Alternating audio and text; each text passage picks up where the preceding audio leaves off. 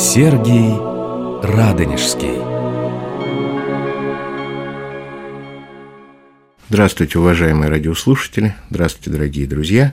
Мы продолжаем повествование о истории Троицы Сергиевой Лавры в XVIII столетии, и наши экскурсы исторические посвящены юбилейному году. В этом году исполнилось 700 лет со дня рождения преподобного Сергия Радонежского, основателя Троицы Сергиевой Лавры. Мы говорим о самой крупной исторической фигуре в истории Лавры XVIII столетия. Говорим о человеке, с чьим именем история Лавры, с чьей личностью была связана на протяжении полувека. Это митрополит московский Платон Левшин. Добро, само собою, есть общительно. Положим, что ты счастлив, почтен и радостен. Тотчас желается тебе и счастье свое другим открыть, и честью своею других очи удивить, и радость свою, не вмещая в себе, тотчас пересказать другому. Если бы ты был один, счастье твое не столь бы тебя услаждало. Честь никакого бы не принесла тебе удовольствия. Радость во внутренности стесненная там как бы погасла. Почему счастье, честь и радость не сами собою для нас усладительны, но когда имеем мы их, кому сообщить?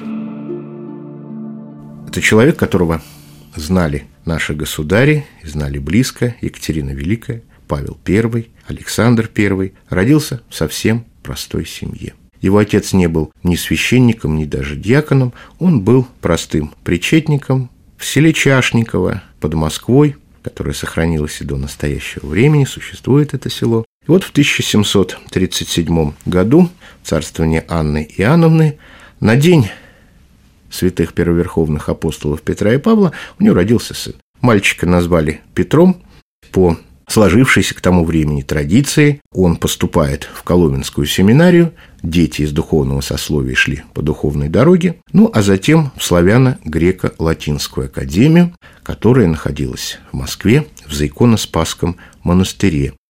Брат его старшой Тимофей уже определен в Пономаря, в Москву. Младшенького тоже бы послать в московскую епархию – в На... тамошнее училище. Находящемуся в Коломенской епархии надлежит своих детей в семинарию Коломенскую отдать. Я в Коломенскую епархию не по охоте своей, но по э, принуждению обстоятельств. И желаю, чтобы с той епархии выйти в Москву. Смилуйся же, прими прошение. Ну, ты прямо отец детям. Здесь мы не можем отбирать деньги от священников, кои просят, чтобы их детей в школу не брали, а от тебя не можем отвязаться, чтобы детей твоих в школу определить. Ох, приму твое прошение. Что делать? Будет учиться чадо твое в славяно-греко-латинской академии, что в Зайконоспасском монастыре. Ходит он в академию босиком живет на квартирах, идет босиком, перекидывает связку сапог через плечо, а уже в академию входит франтом. Он, прямо скажем, очень небогат и сапоги бережет, но успехи его в науках блестящие. На его проповеди, когда он был уже учителем пиитики и греческого языка, собираются москвичи, он вообще на всю жизнь сохраняет славу блестящего проповедника. Христианин! Есть ли должное твое осем чание? Не в пренебрежении ли оставлен сей великий долг твоей пред Богом обязанности?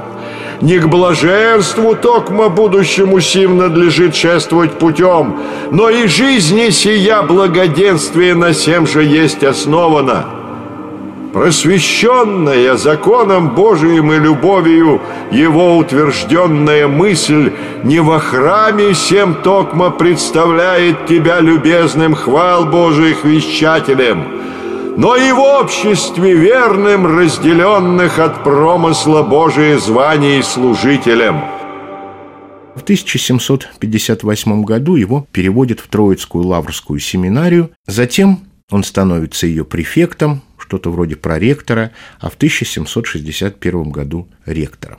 В качестве ректора в здании царских чертогов, которое отчасти было в то время занято под учебное заведение, под эту самую Троицкую Лаврскую семинарию, он встречает Екатерину Великую. Традиция уже установилась посещения Троицы Сергиевой Лавры, паломничества к мощам преподобного Сергия после коронации. Все государи это делают, это обязательный момент протокола, ну, а для многих и сердечное желание. Поскольку, согласно законам Российской империи, коронация, таинство священного коронования может совершаться только в Москве, только в Большом Успенском соборе Московского Кремля. Соответственно, двор перебирается в Москву и затем отправляется в Лавру. Екатерина, только что взошедшая на престол, полная сил, энергии, видит перед собой молодого, румяного, розовощекого иеромонаха, который говорит ей блестящую приветственную речь, и она его спрашивает. «Почему избрали вы монашескую жизнь?»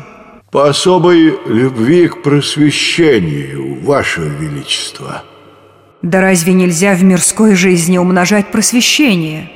Нельзя, но не столь удобно, имея жену и детей и разные мирские суеты – сколь в монашеской жизни, где я по всему свободен.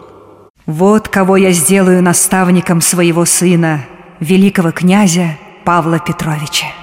Платон отправляется в Петербург, где блещет, выступает с блистательными проповедями, а с 1763 года он наместник Лавры, затем 1770-м он уже епископ Тверской, сохраняя за собою должность наместника. В 1775-м он архиепископ Московский, а в 1787-м митрополит. Полюбуйтесь, владык, нас кормят вот таким вот заплесневелым хлебом. А как зовут тебя? Чада? Гавриилом, владык. Откуда ты родом? Из Владимирской губернии. А давно ли поселился в святой обители? С год уже. М -м. Отрадно ли душе твоей здесь? Эх, отрадно очень. Только хлеб вот. М а. Да где же твой плесневелый хлеб-то? А вы его изволили скушать? Ну, поди и ты сделай то же, что я. При митрополите Платоне было завершено строительство колокольни в 1770 году. Митрополит Платон перестроил древнее здание митрополитчих покоев, где ныне действующая резиденция патриархов московских и всея Руси. Это напротив южной стороны Троицкого собора.